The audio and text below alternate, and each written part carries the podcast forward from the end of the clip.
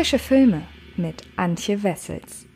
Hallo liebe Freds und herzlich willkommen zu einer neuen Ausgabe des Frische Filme Podcasts, der in dieser Woche ein wenig, ja, ein, unter einem bestimmten Thema steht, denn nachdem seit einigen Wochen jetzt schon Nobody Sleeps in the Woods Tonight, der Slasher-Film bei Netflix sehr weit oben in den Netflix-Charts hierzulande äh, rantiert, habe ich mir überlegt, dass ich mal auf die anderen polnischen Filmhits auf Netflix blicken möchte. Das ist neben Nobody Sleeps in the Woods Tonight auch der ja, Soft-Erotik-Film 365 Days, der ja durchaus kontrovers aufgenommen wurde. Und das ist dieser Film hier, Plagi Breslau, die Seuchen Breslaus seit Anfang des Jahres, beziehungsweise um genau zu sein, seit April 2020 bei Netflix streambar und auf jeden Fall einen Blick wert von den drei Filmen, die ich genannt habe gerade, ist das auf jeden Fall der, den ihr euch unbedingt als erstes anschauen solltet. Und warum, das erzähle ich euch, nachdem ich euch kurz erzählt habe, worum es in dem Film geht. Denn es geht um Helena Ruß, die Polizistin aus Leidenschaft ist. Oder zumindest war sie das mal. Seit einiger Zeit ist sie nur noch ein Schatten ihrer selbst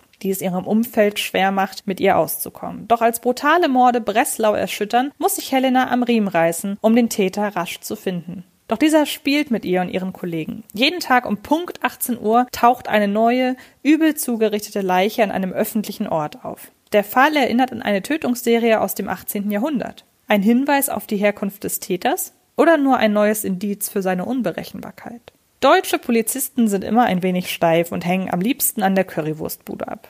Skandinavische Ermittler durchlaufen neben der Ausführung ihres Jobs mindestens eine Sinnkrise und US-amerikanische Cops hantieren liebend gern mit Waffen und werfen sich für ihre Kollegen schon mal in die Schussbahn, wenn sie nicht gerade, wahlweise zu Fuß oder auf dem Motorrad oder im Auto, Verdächtige durch die Straßenschluchten der Großstadt verfolgen.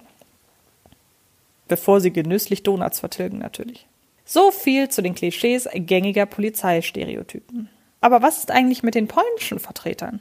Würde man sich regelmäßig mit Filmen unserer europäischen Nachbarn auseinandersetzen, ließen sich sicherlich auch in ihren Ermittlungsmethoden schablonhafte Muster ausmachen. Doch es kommt leider gar nicht so häufig vor, dass polnische Spielfilme insbesondere aus dem Thriller-Segment die Ländergrenzen überschreiten. Zuletzt gelang dies immerhin dem sehr gelungenen Festivalliebling Die Spur von Agnieszka Holland, der hierzulande immerhin in einer Handvoll Kinos zu sehen war. Über den Streamingdienst Netflix könnte der vorab ebenfalls auf diversen Filmfestivals gezeigte Highspeed-Thriller Plagi Breslau, die Seuchen Breslaus, nun einem deutlich größeren Publikum zugänglich gemacht werden schließt seine gezeigte Brutalität doch nahtlos an Genrevertreter wie Sieben oder Saw an, während das von Regisseur und Autor Patrick Weger an den Tag gelegte Tempo an Filme wie Gesetz der Rache erinnert. Auch inhaltlich ist seine Rachegeschichte nicht allzu weit davon entfernt. Wenn der Zuschauer die Ermittlerin Helena Ruß das erste Mal zu sehen bekommt, mag der erste Impuls eines jeden Thriller-Liebhabers das Wegschalten sein abgefuckte Polizisten mit mehr Problemen als die um sie herum aufgebahrten Mordopfer, das ist längst nicht mehr neu und verleiht Filmen entsprechend nur noch selten die erhoffte Würze. Doch mit der Zeit kristallisiert sich heraus, dass die mit zerzauster Mähne und unzähligen Tattoos herumlaufende Helena eben doch keine dieser Klischeefiguren ist, sondern ihre emotionalen Traumata wesentlich tiefer gehen als die jedes noch so vermeintlich mutigen Tatortcharakters. Das ungepflegte Äußere soll hier nicht für sich sprechen, sondern ist nur eine konsequente Folge der inneren Zerstörung, deren Ursache Plagi Breslau die Seuchen Breslaus sukzessive auf den Grund geht.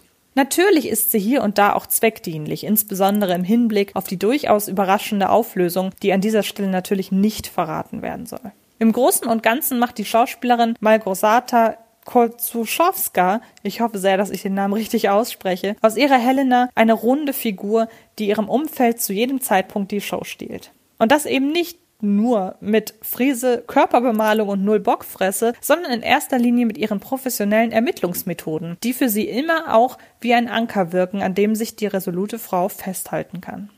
Angesichts der brutalen Morde, deren Methoden sich vor allem auf bekannte Foltermethoden von vor mehreren Jahrhunderten stützen, ist eine kühlköpfige Aufklärungsarbeit aber auch bitter nötig. Der erste Fall, in dem ein Opfer bei lebendigem Leibe in ein Rinderfell eingenäht wird, bietet nur einen Vorgeschmack auf das, was noch folgen soll. Zum Beispiel eine Tötung, für die ein Mann an zwei Pferde gebunden wird, die ihn beim Auseinanderstürmen in der Mitte zerreißen. Im Gegensatz zu den vor noch gar nicht allzu langer Zeit voll im Trend liegenden Torture-Porn-Horrorfilmen wie Saw oder Hostel hält Kameramann Miroslav Brodzek bei den Taten an sich nur bedingt drauf. Ein visuelles sich ergötzen an der Gewalt fehlt also. Stattdessen sind es in erster Linie die erschütternden Folgen einhergehend mit dem von den Polizisten nacherzählten Tatablauf, die in Plagi Breslau für Gänsehaut sorgen. Hinzu kommt die schiere Menge an Kills, die ein zwischenzeitliches Luftholen kaum zulassen.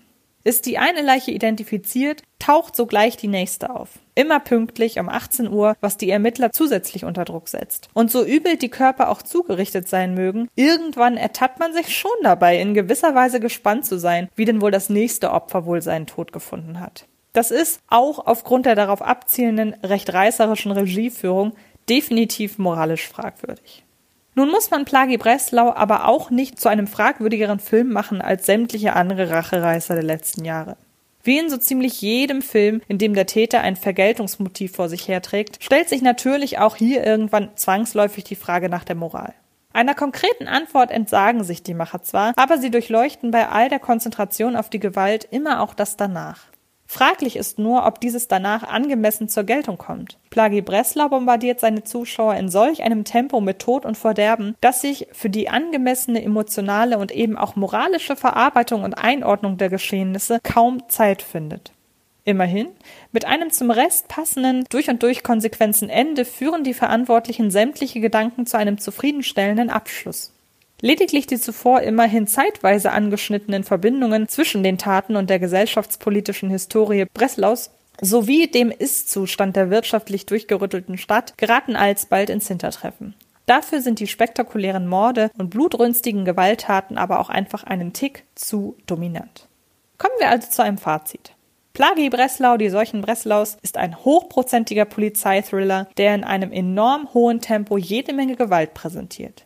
Die Moral ist zwar fragwürdig, aber ohnehin zweitrangig. Und ihr könnt euch davon jetzt überzeugen, denn Plagi Breslau, die solchen Breslaus ist ab sofort bei Netflix streambar, war da teilweise auch schon relativ weit oben in den Charts, hat also da schon den ein oder anderen Zuschauer gefunden und vielleicht gehört ihr ja auch bald dazu. Generell, wenn ihr, wie ich es zu Beginn des Podcasts schon angekündigt habe, tatsächlich so ein bisschen was wissen wollt zu aktuellen Netflix-Filmen, die aus Polen kommen, dann habe ich da was für euch, denn ich spreche diese Woche im Podcast nicht nur über Plagi Breslau, sondern ich spreche auch über Nobody Sleeps in the Woods Tonight, der relativ neu ist und über den einstigen Skandalfilm 365 Days, von dem ihr ja sicherlich gehört habt, wenn ihr irgendwann die letzten äh, Monate und Wochen überhaupt irgendwo im Internet gewesen seid. Der Film hat ja doch für ziemlich viel Aufsehen gesorgt. Ich wünsche euch sehr, sehr viel Spaß bei sämtlichen Filmen, bei sämtlichen Podcasts, bei sämtlichen Videos von Frische Filme, Fred Carpet und so weiter und so fort. Vielen Dank fürs Zuhören und dann hören oder sehen wir uns die Tage, wo auch immer. Ich freue mich auf euch. Bis dahin. Das war Film ist Liebe, der Podcast von Fred Carpet.